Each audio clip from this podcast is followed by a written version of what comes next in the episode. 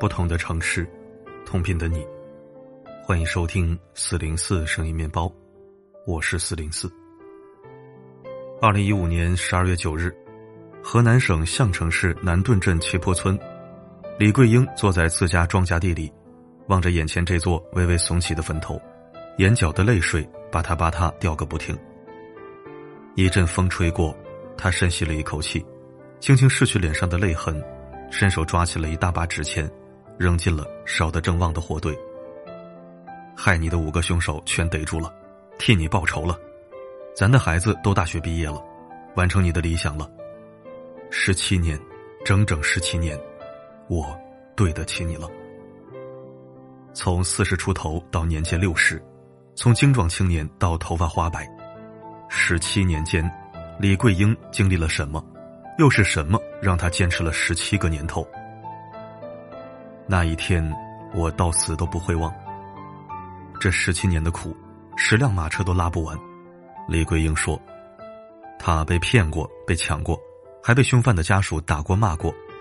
她曾身无分文，也曾无处安身，过着生不如死的生活。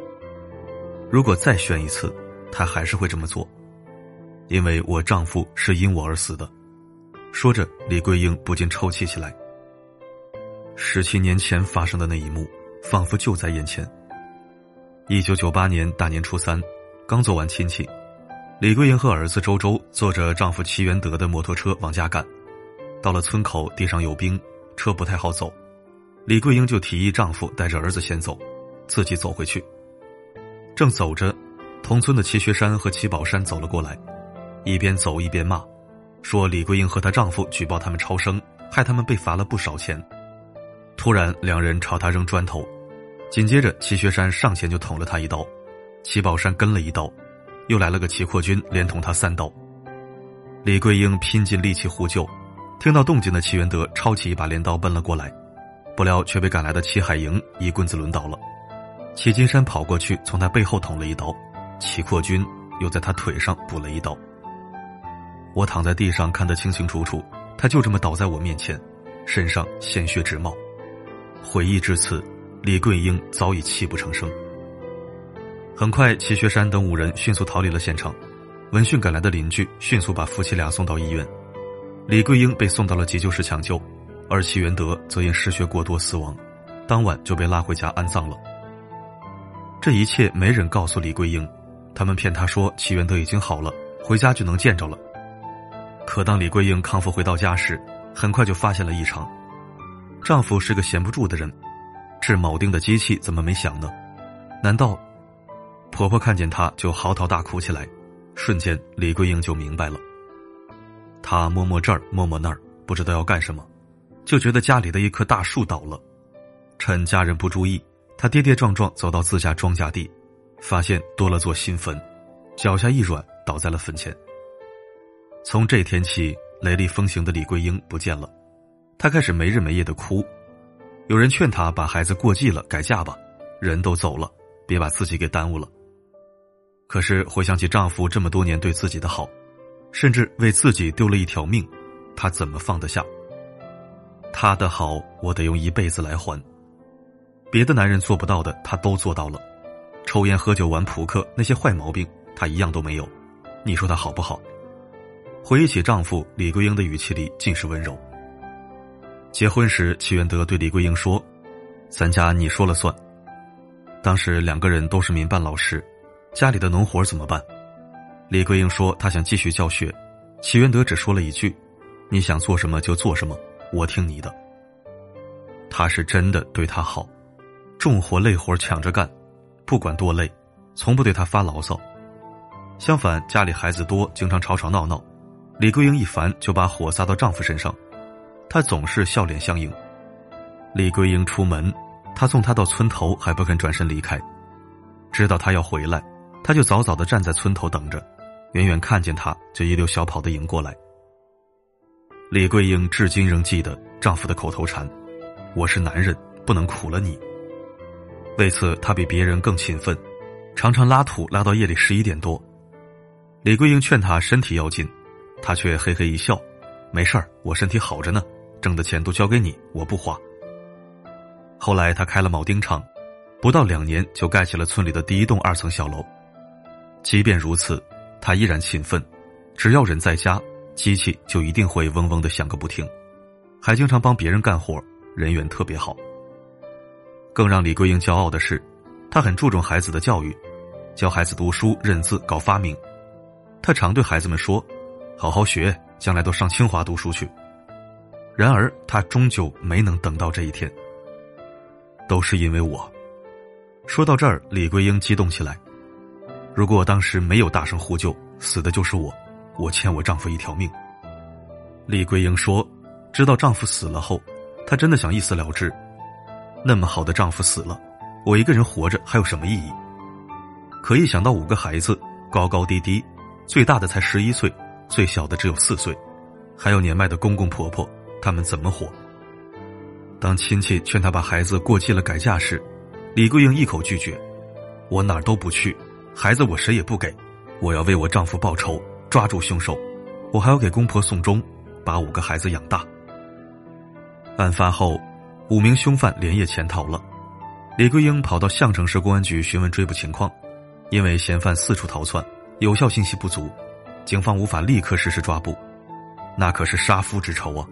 李桂英决心自己找线索。可世界这么大，怎么找呢？李桂英想到了外出打工的村民，她拉着五个孩子挨家拜访：“你们帮我找线索，抓凶手。等我的孩子以后出息了，一定好好报答你们。”村里人都知道李桂英的遭遇，一个女人带着五个孩子不容易，这个忙他们愿意帮。李桂英知道，这都是丈夫生前积的德，她一辈子没和人拌过嘴，大家都记得他的好。一个月后，有老乡偷偷来找他，说在北京房山的一个工地上见过齐学山。李桂英大喜过望，立刻报告给了项城市公安局。但是范围太广，又是异地，你得提供准确的地址，不能你说个地方我们就去。警方的回复让李桂英很无奈，但是又担心齐学山逃走，他来不及想太多，只身一人连夜赶到了北京。李桂英不认路，就拿着地图找。有时候走过了，再回来就找不着路了。他急得忍不住大哭起来。一番周折过后，李桂英终于找到了老乡说的那个工地，但他不敢贸然出现，怕打草惊蛇。他乔装一番，在工地附近偷偷的蹲守。几天后，果然看到了齐学山，他立刻联系了当地公安局。李桂英跟着警察一起去了工地。当警察抓着齐学山问他是不是他时，李桂英心跳加快。直勾勾的盯着他，心里大喊：“是他，就是他，化成灰我都认得。”然而他终究还是没有爆发，狠狠的吸了一口气，不容置疑的说道：“就是他。”然后头也不回的摇上了窗户。这个杀父仇人，他不想再多看一眼。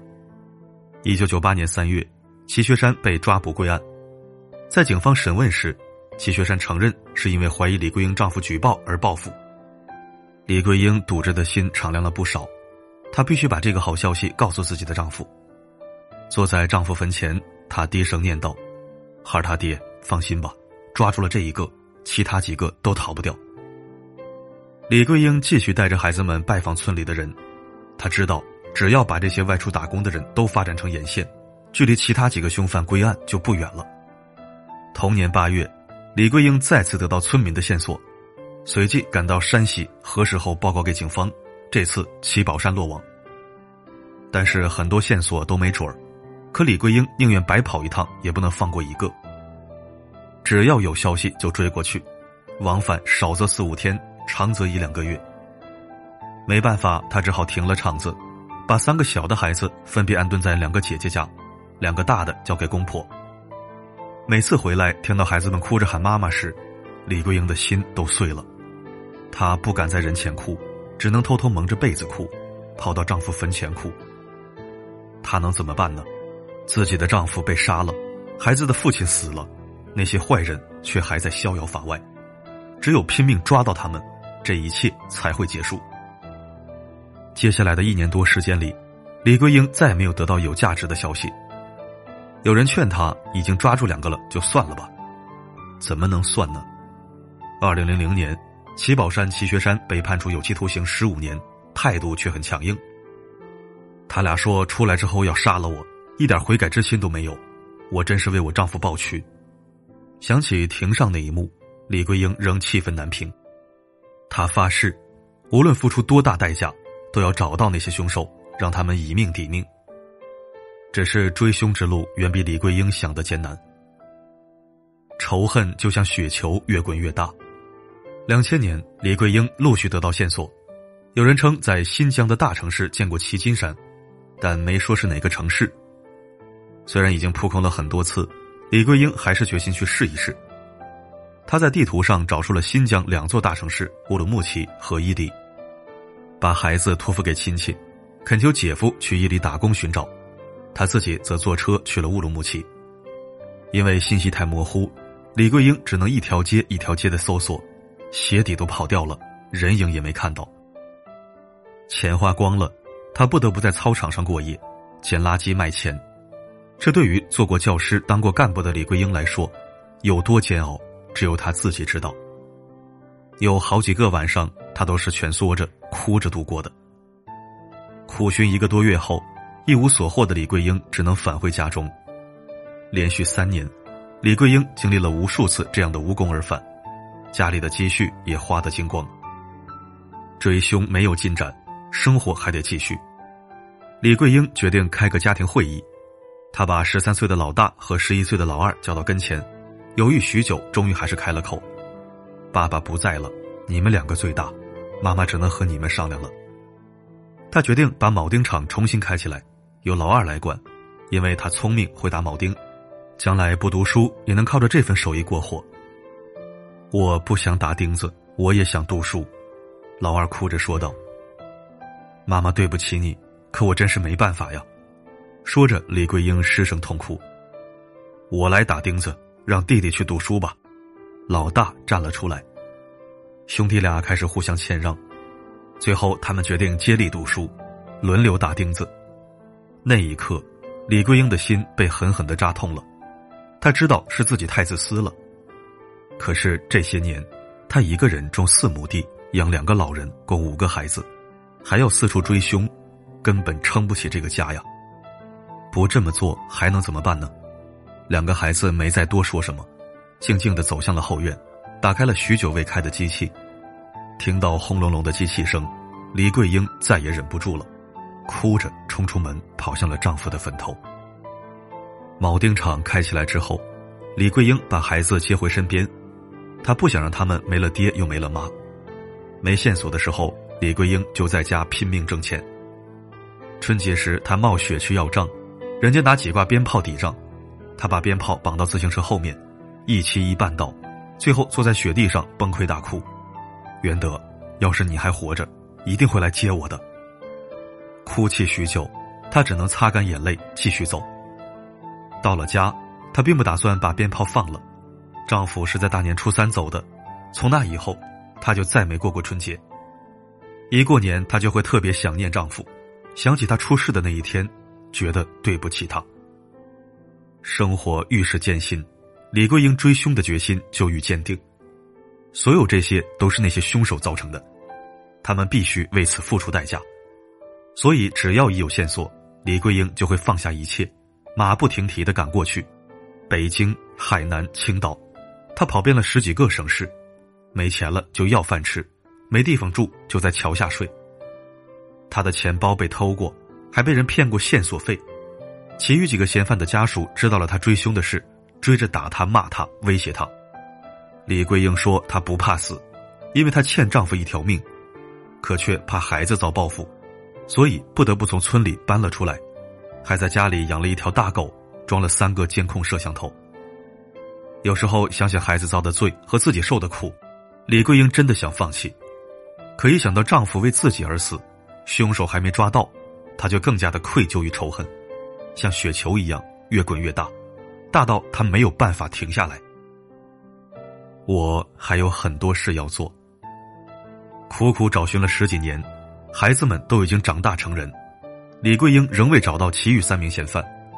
直到二零一一年，齐学山和齐宝山提前刑满释放回家，事情出现了转机。出狱不久。齐家两兄弟就张罗着盖新房，刚出狱的人怎么可能有钱盖房呢？多年的经验告诉李桂英，一定有人资助，要打钱就一定有电话来往。李桂英设法搞到了齐学山的通话记录，最终锁定了一个新疆号码。这个号码每次都是晚上打，通话时间比较长。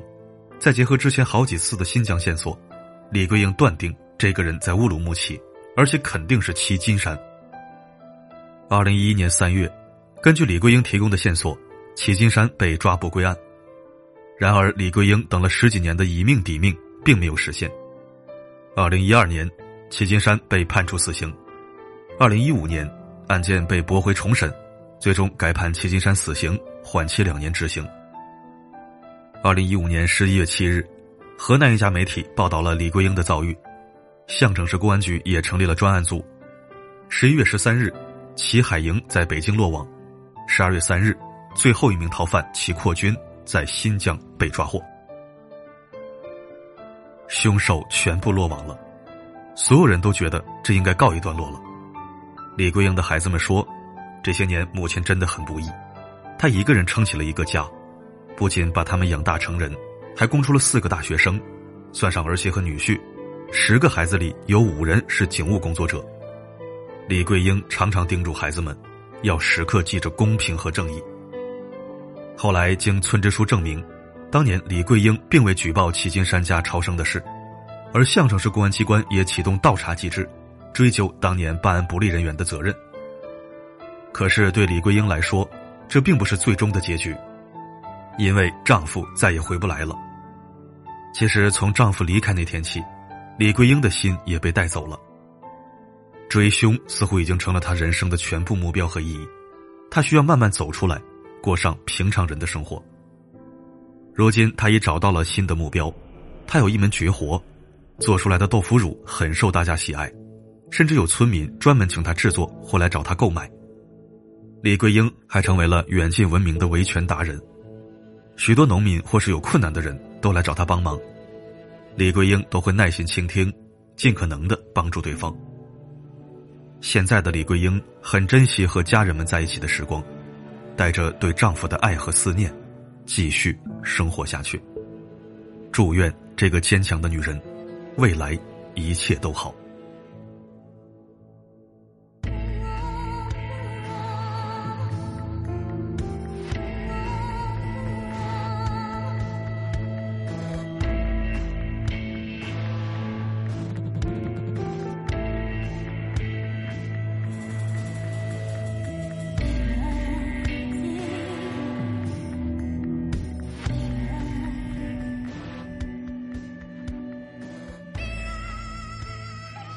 感谢收听。这篇文章我是哭着读完的。我觉得李桂英的故事应该拍成电影，真的太触动人心了。有复仇的悲情主义色彩，也有超然的大快人心剧情。当然，值得我们敬畏与尊重的，还是李桂英不屈不挠、为爱拼杀的钢铁意志和坚毅精神。向李桂英女士深深的鞠躬致敬。好了。今天的故事就讲到这儿，我是四零四，不管发生什么，我一直都在。我们之间的回忆，全部都小心的收起。我总是偷偷的哭泣，想着那是我轨迹。但愿我相信的爱情，结局紧握在我手心。时光匆匆，却没有